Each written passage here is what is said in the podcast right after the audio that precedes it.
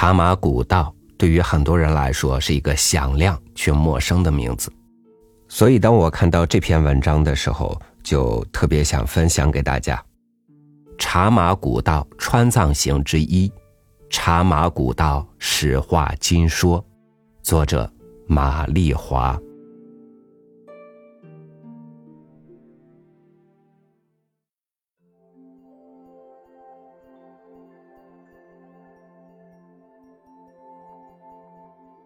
随着现代公路的开辟畅达，那条仅供骡马、牦牛驼队行走其上的千年古道，已然沉寂了差不多半个世纪。今天我们对于茶马古道的重提、重走、重新张扬，并非意在恢复其旧有功能。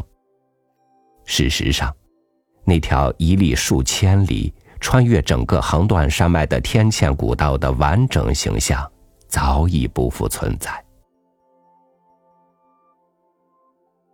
它大半被现代公路所覆盖，小半因人迹罕至而荒芜，只在局部路段仍有小群的农牧民驼队在从事着短途的盐粮农牧交换。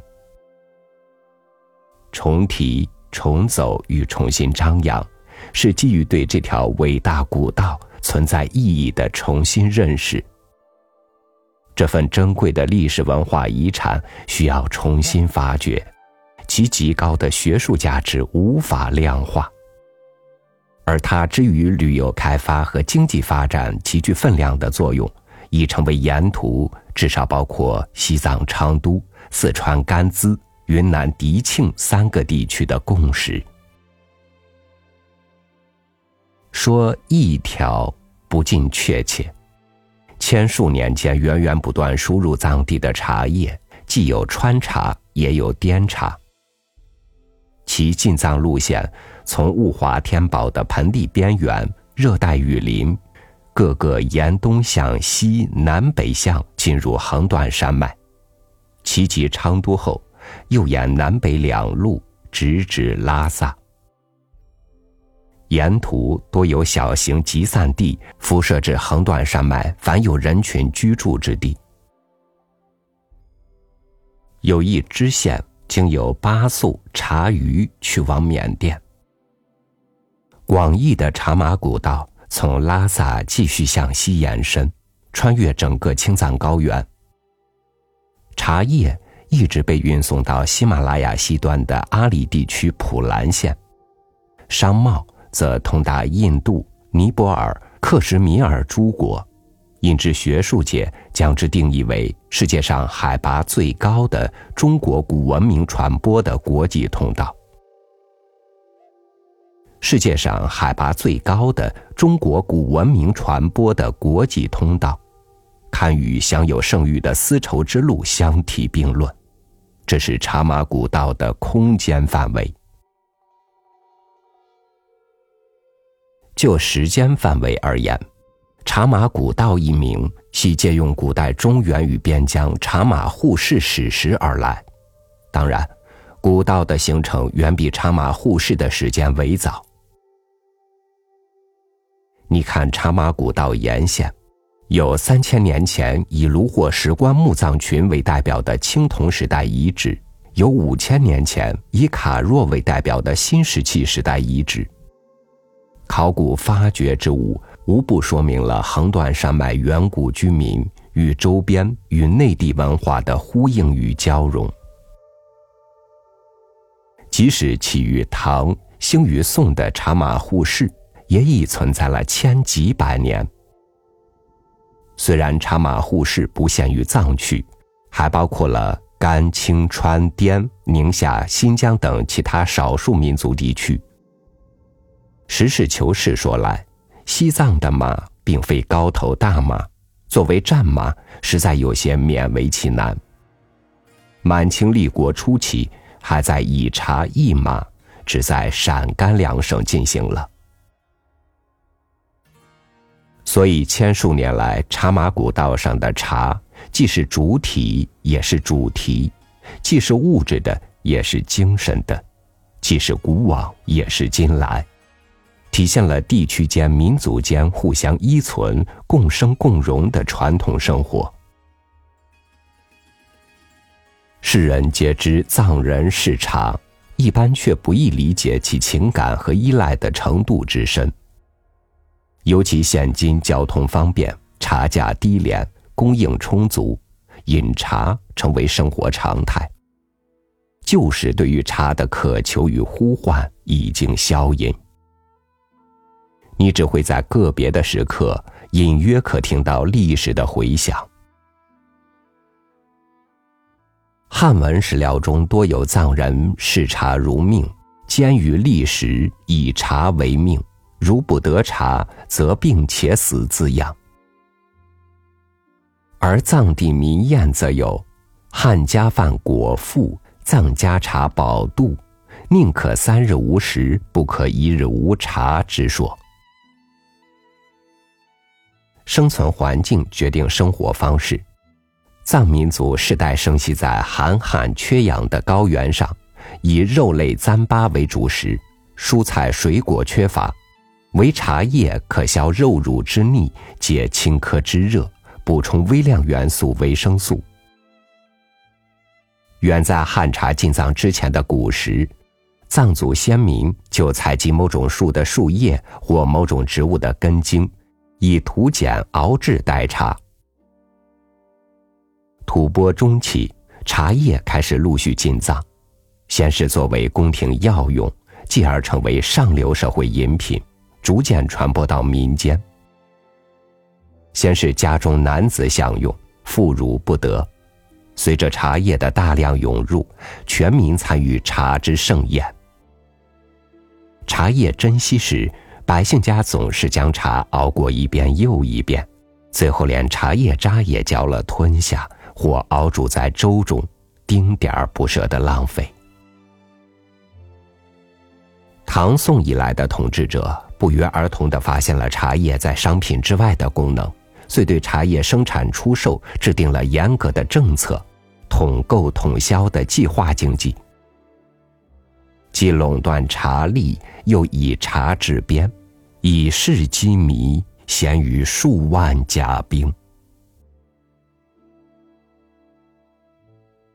据《宋史·西夏传》记载，宋对西夏就采取了这一战略，不给茶，迫使元昊降顺。历朝历代以茶治边，虽多含有封建压迫、剥削等不公正因素，但就正面意义而言，茶叶连同茶马古道，成为一条纽带，紧密连接起中原与边疆、藏汉多民族。维系了祖国统一、国防巩固、中华各民族唇齿相依的传统。由于藏地对茶叶的大量需求，也良性刺激了川滇相关地区的茶叶生产，从种植到加工到运输和销售，茶农、茶工、茶商，连同背负罗邦某些中介机构。所有以此谋生和盈利者，无不世代仰赖于嗜茶的藏民族这个衣食父母。需求是双向的，施惠与受益成正比。藏学家任新建先生提供了这样一组数据：宋代四川产茶三千万斤，其中一半经由茶马古道运往藏区。明代。经由里雅刁门口岸交易的川茶达三万银，占全川茶饮的百分之八十以上。清代经打箭炉出关的川茶每年达一千四百万斤以上，同时，大批的藏区土特产也经由此路输出。据一九三四年统计，由康定入关输向内地的有麝香四千斤，虫草三万斤。羊毛五百五十万斤，母子六万多根等，共只引四百余万两，可见汉藏贸易规模之大。茶马古道作为一个载体，承载着兼有形而下与形而上的丰富内涵。这是一条商贸之路，经济命脉。无论是以茶易马，以物易物，内地与藏区由此相交通。它是一条文化传播交流之路。古道上从汉地运送的不仅是茶叶、布匹、日用品，还传播了先进的生产技术。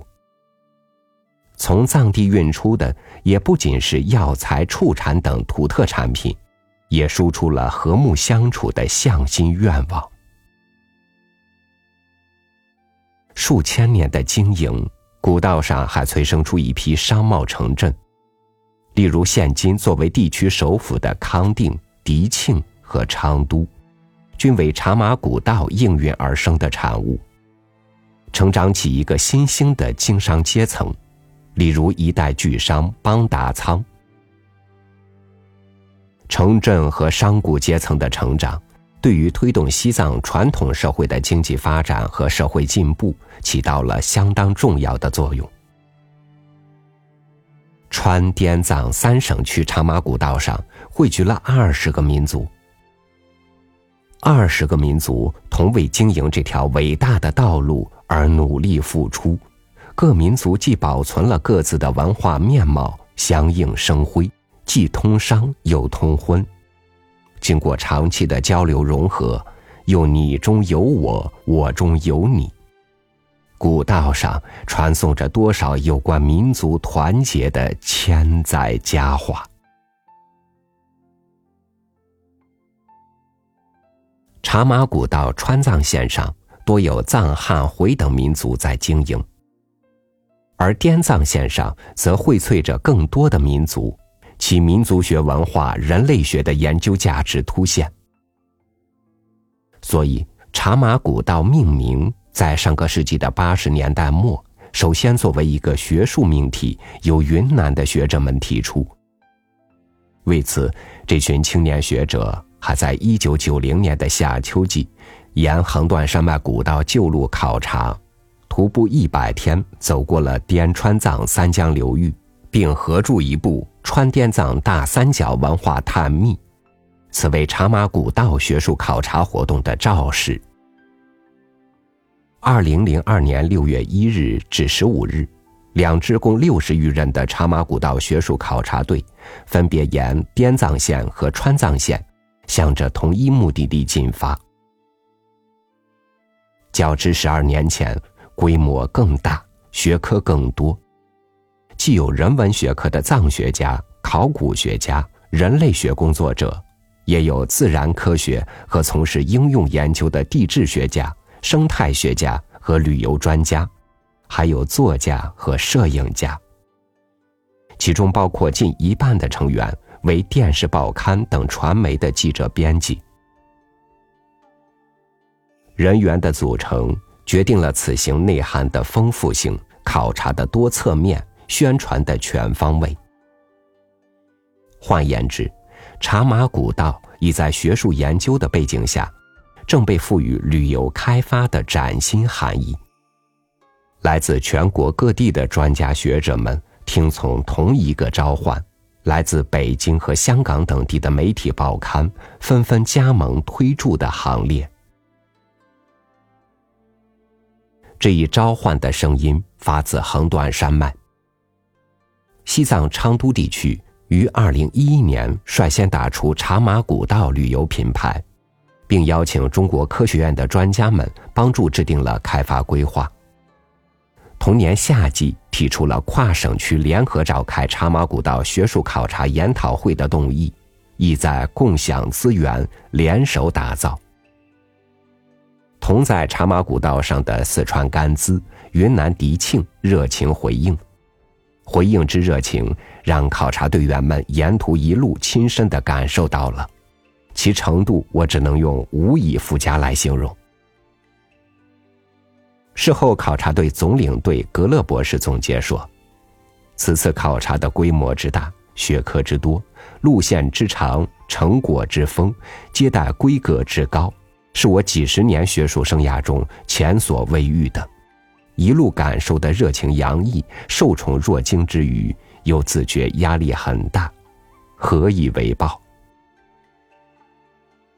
当川藏、滇藏两支考察队伍会师昌都后，学者专家们通过了至少四个决定：一是出版一部《茶马古道论文集》，二是筹备成立中国茶马古道研究会，三是起草一份咨询报告《昌都倡议》，四是联络有关影视机构拍摄三十集川滇藏茶马古道纪录片。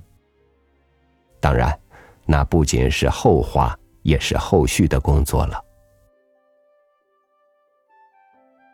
持续的热情表达了深信的愿望。借助西部大开发契机，培植旅游主导产业，在茶马古道的历史辉煌之上，再覆盖以现代的光芒。旅游兴州，旅游兴地，蓄势待发。同为藏区的云南迪庆，以香格里拉品牌的开创作为成功范例，已成为其他藏区效仿的榜样。茶马古道品牌的提出，在迪庆是为香格里拉的延伸，在甘孜和昌都，则是旅游通衢之筚路蓝缕的开辟。茶马古道将不负众望，堪当重任。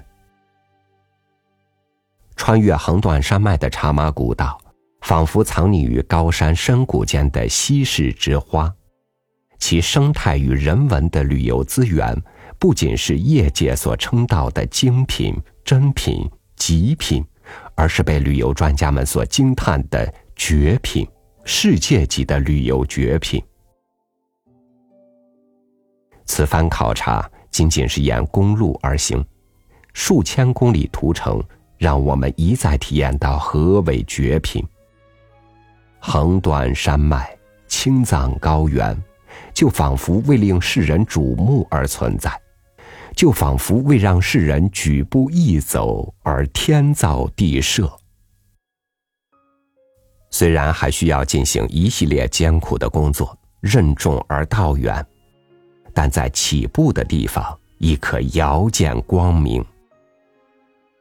自从这样的一支队伍踏上茶马古道的那一刻起，是否意味着朝向那一前景的一步迈出？